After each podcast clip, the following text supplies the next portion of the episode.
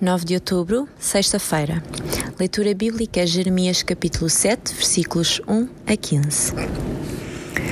Se na verdade mudarem a vossa maneira de viver e de agir e forem justos uns para com os outros, se não oprimirem os estrangeiros, os órfãos e as viúvas, e se não matarem ninguém inocente nesta minha terra, se deixarem de prestar culto a outros deuses para a vossa desgraça, se de facto mudarem, hei de deixar-vos viver neste lugar, na terra que, de há muito, dei aos vossos antepassados para sempre. A mensagem de Deus ao seu povo é muito clara vocês têm de mudar.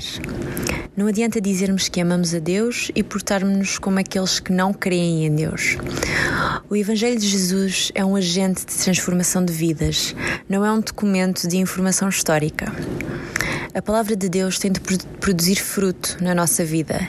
O Espírito Santo está em nós para nos moldar à imagem de Cristo.